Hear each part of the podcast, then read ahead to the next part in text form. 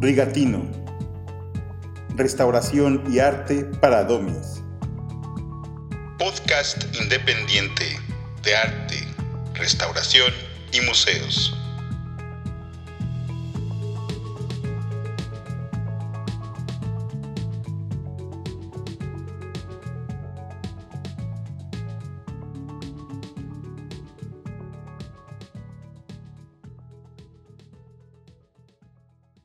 Leonardo da Vinci es uno de los más grandes genios de la historia de la humanidad.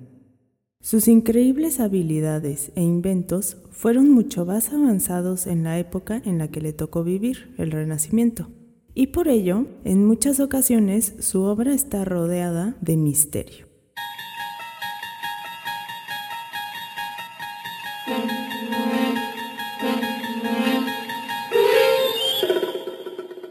Un sinfín de veces se han puesto sobre la mesa los enigmas que rodean a una buena parte de su obra, pues esconde secretos que a simple vista no somos capaces de detectar y que gracias a las más novedosas técnicas los expertos han sido capaces de sacar a la luz.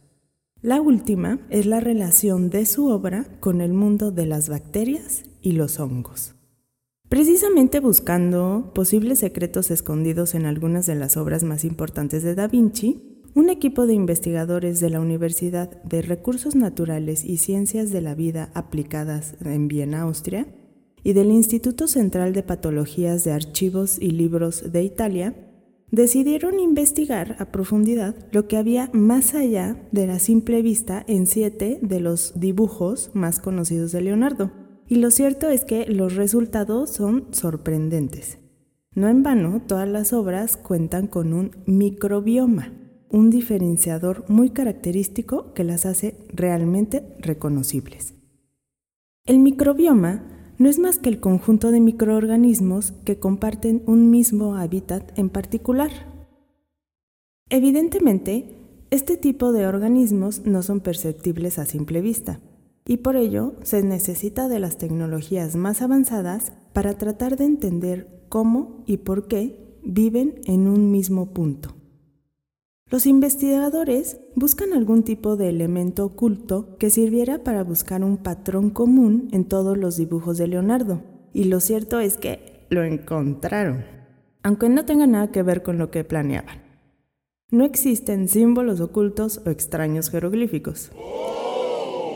Simplemente un ecosistema microscópico en común.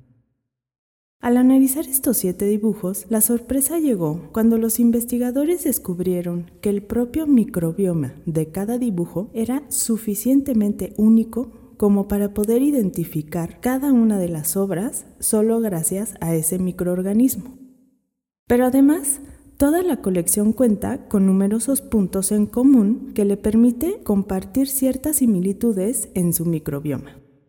En otras palabras, el conjunto de estas obras puede ser fácilmente reconocido como del mismo autor y al mismo tiempo con diferencias sustanciales entre sí que permiten diferenciar cada una por separado.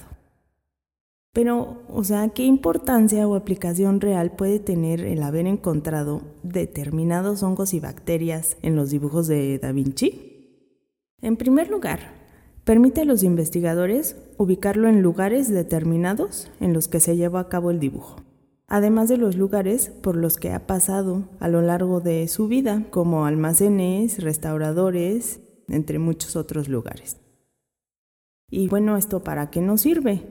Pues en realidad es una información muy valiosa para los investigadores, pues el microbioma tiene una historia que contar que si se sabe leer puede incluso acabar con los fraudes. Así te quería agarrar, puerco. Teniendo en cuenta el microbioma que forma parte de estos dibujos, se puede determinar si una obra perteneció a un autor en concreto y si fue llevada a cabo en un sitio determinado, lo que puede servir tanto para atribuir una obra en concreto a un determinado autor, saber si es original o incluso si se trata de una falsificación.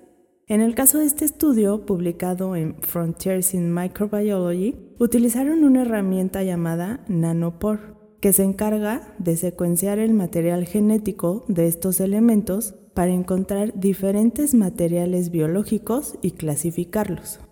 Pueden encontrar el reporte completo en su página de internet.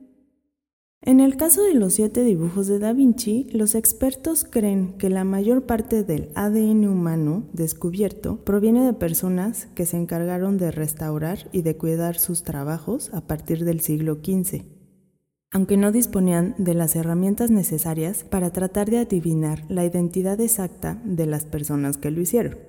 Lo que sí pudieron confirmar es que todas son obras originales de Leonardo y que guardaban una sorpresa la alta concentración de bacterias en comparación con el número de hongos. En conjunto, los insectos y la localización geográfica parecen haber dejado un rastro invisible en los dibujos. En investigaciones anteriores, los expertos habían sido capaces de confirmar que los hongos tienden a dominar los microbiomas, pero en este caso fue completamente contrario. A priori, los expertos creen que provenían tanto de humanos como de insectos, algo que probablemente tiene que ver con cómo se almacenaron las obras, especialmente tras la muerte de Leonardo. Ahora, los investigadores han descubierto un nuevo método para clasificar las obras de arte, una especie de CSI microbiológico.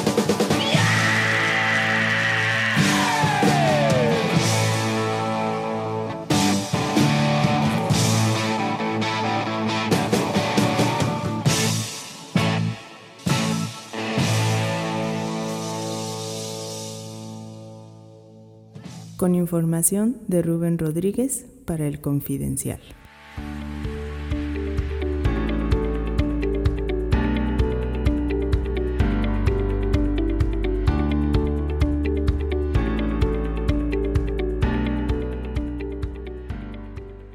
¿Rayos X a una pintura? ¿Qué no era solo para ver huesos rotos? Como lo oyes, los rayos X se usan también en el arte juegan un papel importante en el estudio de obras, brindando información que permite detectar elementos añadidos, retoques, identificar algunas técnicas y materiales, la autenticidad de la obra y las condiciones del material e historia de su conservación, tanto en pinturas como en obras tridimensionales, es decir, esculturas, piezas cerámicas prehispánicas, entre otros tipos de piezas fueron un descubrimiento perteneciente a finales del siglo XIX. El uso de las radiografías en el arte comenzó a emplearse en museos desde finales de los años 20 para examinar obras pictóricas. La imagen radiográfica es el resultado de la distinta capacidad que tienen los materiales de absorber radiaciones. Esta atraviesa la materia para obtener una imagen por transparencia de todo el volumen. Es un método de análisis no invasivo, lo cual quiere decir que no daña la obra. Sirve para detectar la presencia de elementos en prácticamente todo tipo de material sólido. Al entregar datos objetivos sobre aspectos de la imagen, se consigue discernir ciertas dudas, como cuando llegan obras pictóricas a museos atribuidas a determinados artistas, pero existe la duda ya que no hay registros previos o firmas en él. No se sabe si es original, y realizar uno de estos exámenes puede confirmar o desmentir la atribución. En otros casos, el ojo del experto puede deducir que hay alguna pintura subyacente por el grosor de la capa pictórica y se procede a la toma radiográfica. Muchos artistas llegaban a reutilizar cuadros. Podemos ver algunos retratos bajo pinturas de flores u otros personajes debajo de estos. Los arrepentimientos del artista, o como en el caso de Vincent van Gogh, que según los expertos un tercio de sus pinturas fueron reutilizadas, por él mismo, claro. Pinturas de su juventud que quedaron inconclusas y que posteriormente pintó grandes de sus obras que actualmente conocemos. Gracias a este método, la posibilidad de visualizar la distribución de un pigmento en particular a través de los estratos de una pintura es posible. De esta manera se obtiene información acerca del color en capas de pintura escondidas, lo cual es muy importante para historiadores de arte y conservadores. En el caso de las esculturas con soporte de madera, por medio de los rayos X se puede conocer el método por el cual se ensambló y qué uniones tiene, si la madera ha sido atacada por insectos o en algunos casos donde en el interior de la pieza se resguarda alguna reliquia. Es un gran aporte principalmente para historiadores y conservadores restauradores, ya que contar con estos métodos Permite un mayor acercamiento a la obra, conocer sobre el artista y sobre todo porque deja ver lo imperceptible sin destruir la obra. Con información de Métodos de examen no destructivos aplicados al estudio de obras de arte por María Pilar Fernández.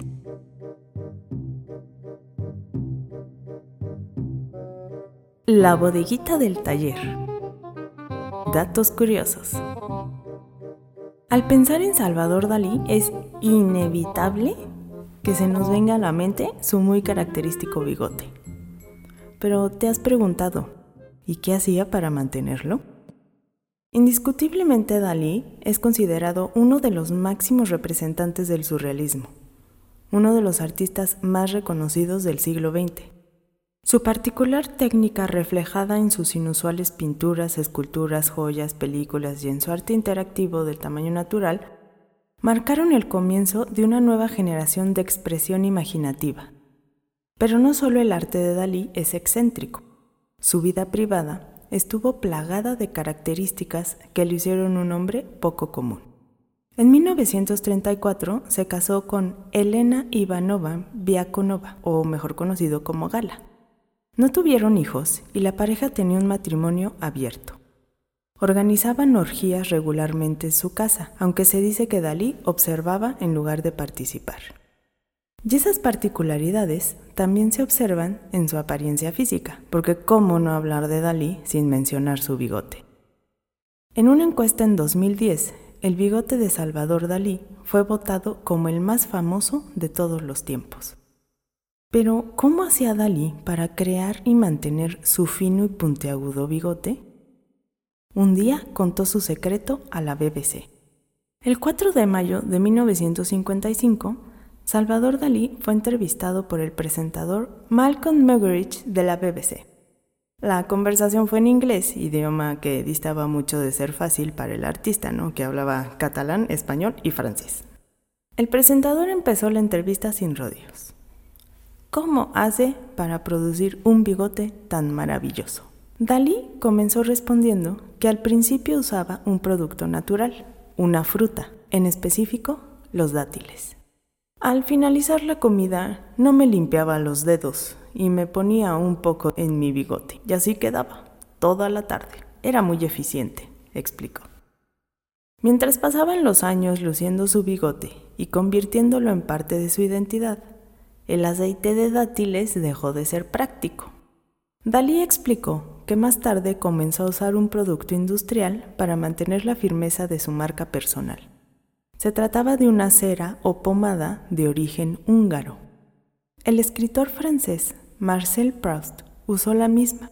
Él usaba la cera con otro humor, más deprimente y melancólico, describió Dalí. Contrariamente, mi bigote es muy alegre, muy pontiagudo, muy agresivo, número. El artista explicó también que por las noches limpiaba su bigote y volvía a su posición natural con una textura mucho más suave. Y que nuevamente por la mañana solo demoraba unos pocos minutos para devolverle la vida. Solo tres minutos. Salvador Dalí murió de una falla cardíaca en 1989 a los 84 años. Su cuerpo fue enterrado en la cripta del Museo Dalí. En 2017 fue exhumado para obtener muestras de ADN por una demanda de paternidad que finalmente resultó negativa.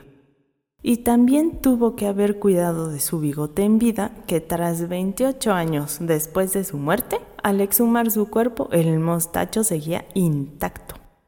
Fue como un milagro. Su bigote marcaba exactamente las 10:10 y su cabello estaba intacto. Dijo en ese momento Narcisse Pardalet, quien estuvo a cargo de embalsamar el cuerpo de Dalí. Claramente, Dalí fue un hombre extraordinario tanto en vida como después de su muerte, y su bigote es un reflejo de ello.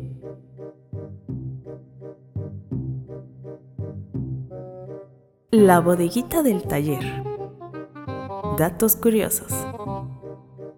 Con información de la BBC.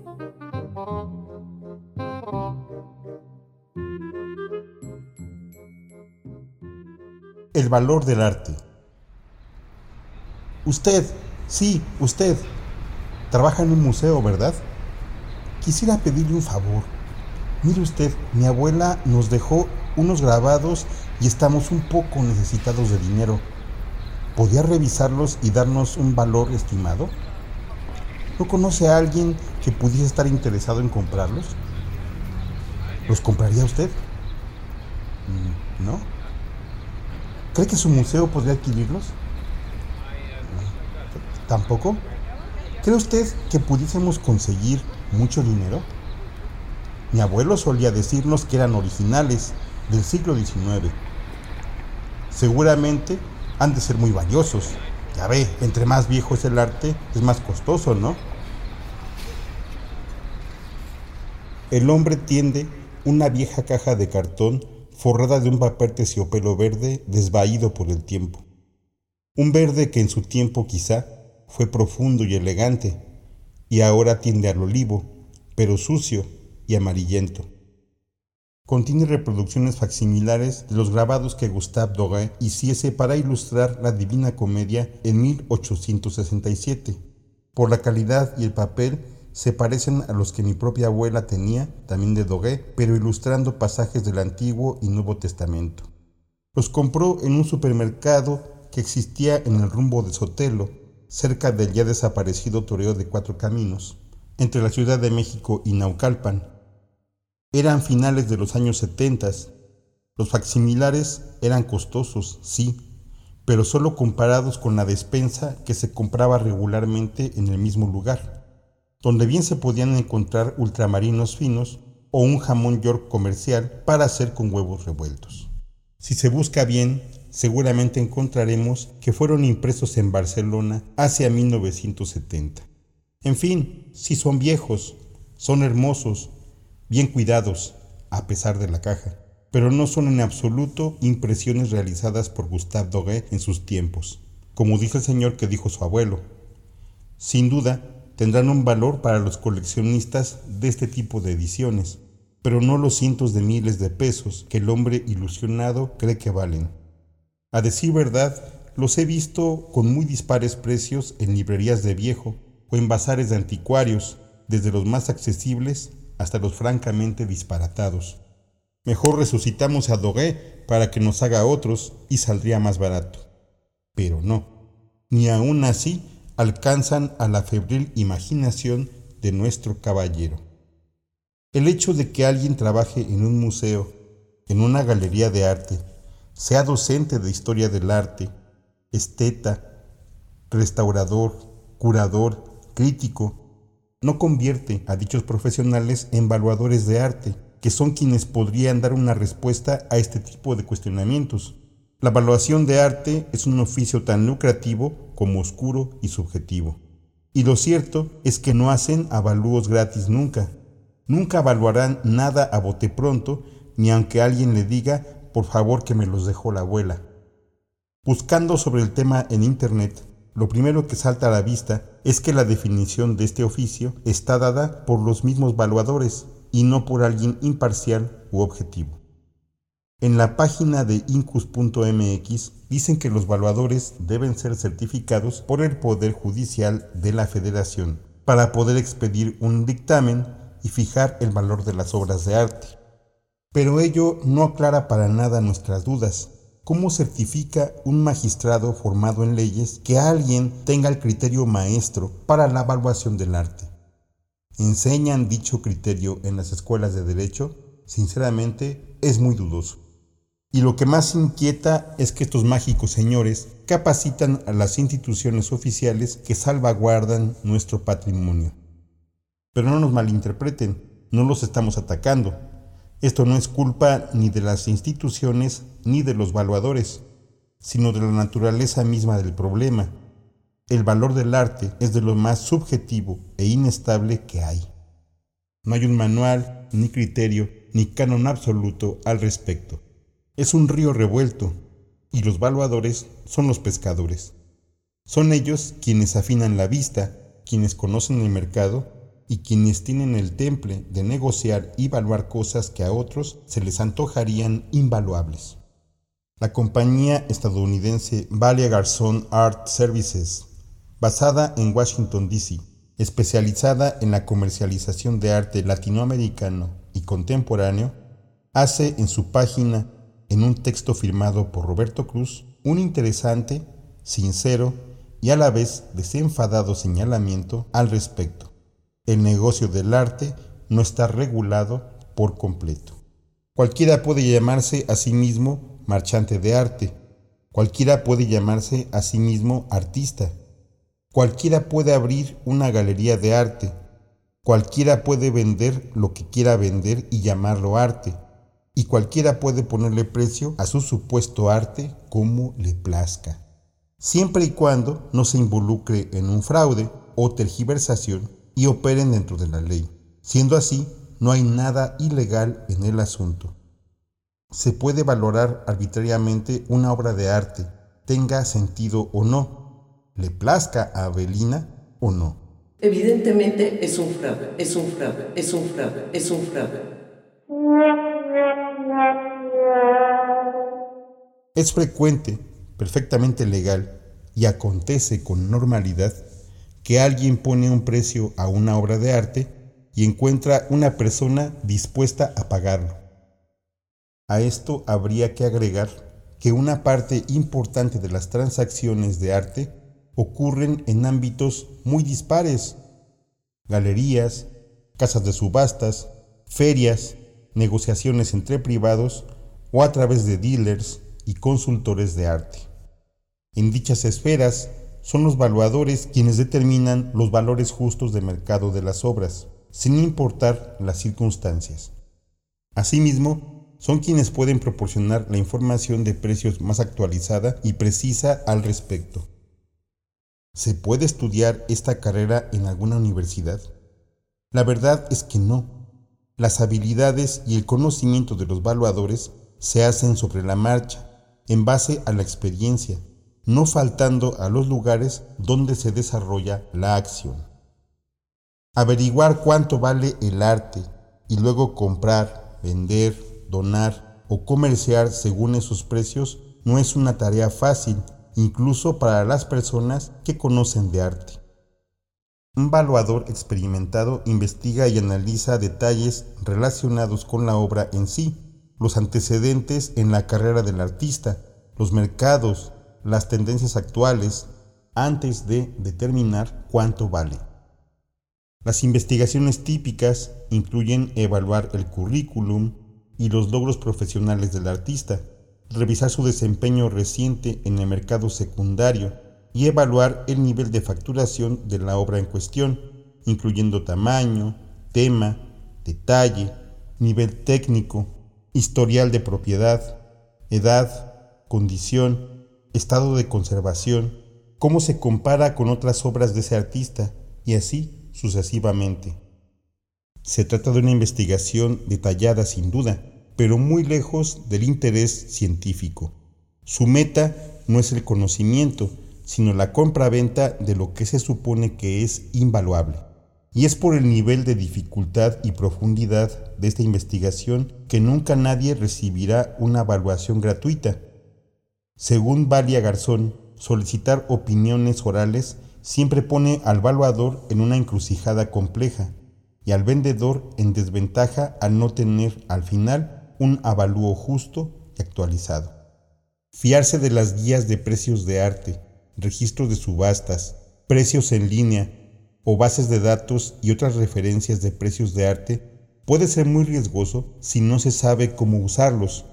Está bien para fines informales o de curiosidad, pero a menos que usted sepa cómo analizar y extrapolar esos datos, corre el riesgo de equivocarse seriamente. En resumen, evaluar arte no es algo sencillo, y molestar a un profesional museístico que no se dedique a la evaluación solo le hará perder un tiempo precioso y valioso, tanto a usted como a él. Y no, señor, estos grabados no salieron del taller de Doguet, sino de una imprenta offset en Cataluña.